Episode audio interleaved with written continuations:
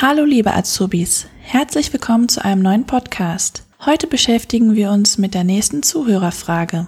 Vielen Dank für die Frage, welche im heutigen Podcast beantwortet wird und dein Engagement, aktiv an diesem Podcast mitzuwirken.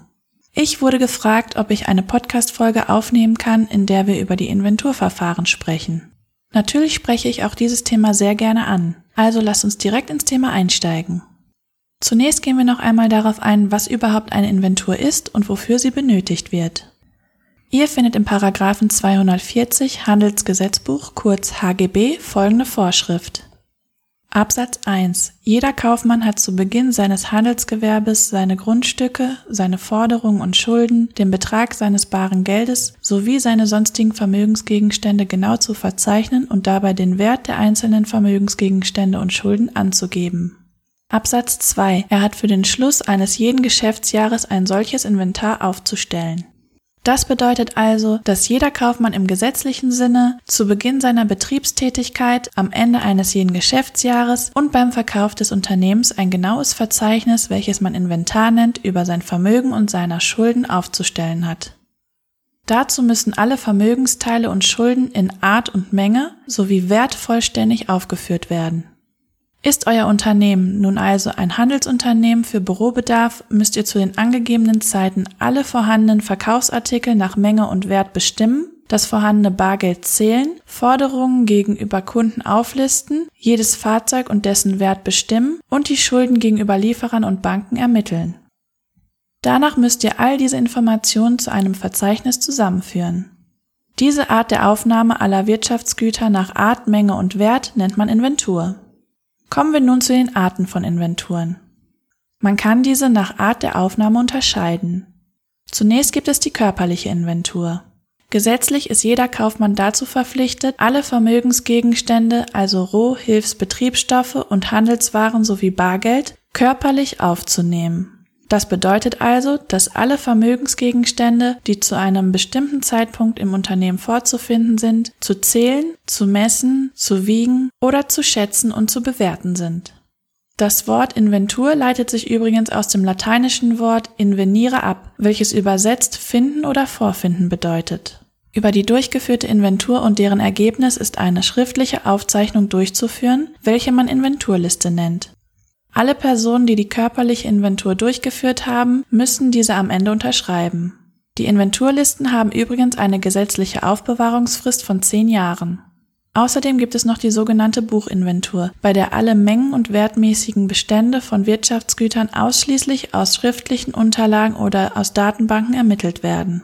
Die körperliche Inventur kann mit der Buchinventur ersetzt werden, wenn mit Aufzeichnung eine ordnungsgemäße und buchmäßige Erfassung aller Güter sichergestellt ist. Kommen wir nun zu den Inventurvereinfachungsverfahren.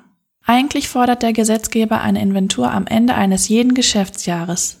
Die Bestandsaufnahme aller Güter wurde daher von der Finanzverwaltung damals genau am Schluss des jeweiligen Geschäftsjahres gefordert. Dies wäre zum Beispiel dann am 31. Dezember eines jeden Jahres der Fall gewesen und nennt sich, da es sich um einen Stichtag handelt, Stichtagsinventur. Viele Unternehmen sind allerdings nicht in der Lage, solch eine Stichtagsinventur durchzuführen, da sie beispielsweise sehr viele Lagerbestände haben. Der Aufwand solch einer Stichtagsinventur wäre in diesem Fall einfach zu hoch. Daher muss die Inventur nur zeitnah durchgeführt werden. Zeitnah bedeutet in diesem Falle, dass alle Bestände in der Regel innerhalb einer Frist von zehn Tagen vor und zehn Tagen nach dem jeweiligen Stichtag geprüft werden müssen. Deshalb nennt man diese Inventurmethode auch die zeitnahe Inventur.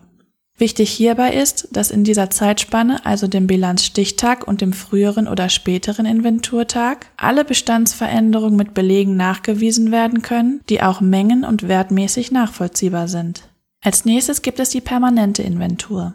Bei der permanenten Inventur werden in Unternehmen alle Warenein- und Ausgänge mengenmäßig mit Hilfe eines Computers erfasst. Somit kann das Unternehmen jederzeit sicherstellen, dass es eine Liste des Warenbestandes ohne weiteres ausdrucken kann.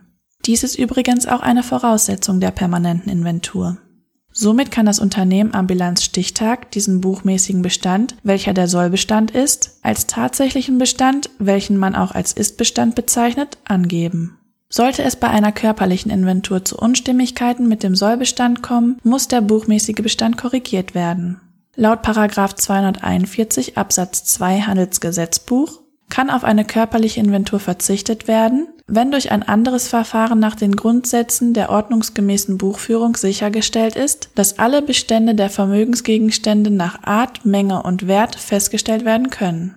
In dem Paragraphen steht wortwörtlich bei der Ausstellung eines Inventars für den Schluss eines Geschäftsjahres bedarf es einer körperlichen Bestandsaufnahme der Vermögensgegenstände für diesen Zeitpunkt nicht, soweit durch Anwendung eines den Grundsätzen ordnungsmäßiger Buchführung entsprechenden anderen Verfahrens gesichert ist, dass der Bestand der Vermögensgegenstände nach Art, Menge und Wert auch ohne körperliche Bestandsaufnahme für diesen Zeitpunkt festgestellt werden kann. Als letztes gibt es noch die zeitlich verlegte Inventur.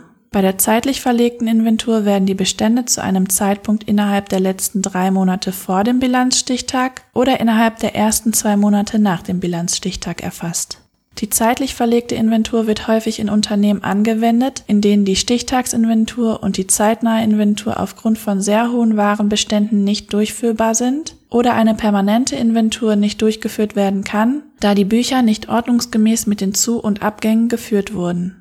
Hierfür gibt es ebenfalls einen Paragraphen im Handelsgesetzbuch, den Paragraphen 241 Absatz 3, welcher besagt, in dem Inventar für den Schluss eines Geschäftsjahrs brauchen Vermögensgegenstände nicht verzeichnet werden, wenn Absatz 1 der Kaufmann ihren Bestand aufgrund einer körperlichen Bestandsaufnahme oder aufgrund eines nach Absatz 2 zulässigen anderen Verfahrens in Klammern permanente Inventur nach Art, Menge und Wert in einem besonderen Inventar verzeichnet hat das für einen Tag innerhalb der letzten drei Monate vor oder der ersten beiden Monate nach dem Schluss des Geschäftsjahrs aufgestellt ist und Absatz 2 aufgrund des besonderen Inventars durch Anwendung eines den Grundsätzen ordnungsmäßiger Buchführung entsprechenden Fortschreibungs- oder Rückrechnungsverfahrens gesichert ist, dass der am Schluss des Geschäftsjahrs vorhandene Bestand der Vermögensgegenstände für diesen Zeitpunkt ordnungsgemäß bewertet werden kann.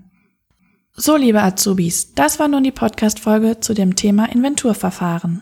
Wenn du auch eine Frage hast, die du in einer der nächsten Folgen geklärt wissen willst, sende mir sehr gerne eine Nachricht zu. Schaue hierzu auf der Instagram-Seite youngstar-ug vorbei oder sende mir eine WhatsApp an 0160 937 50967. Ich hoffe, euch hat dieser Podcast gefallen und ich würde mich sehr freuen, wenn ihr bei der nächsten Podcast-Folge wieder dabei seid.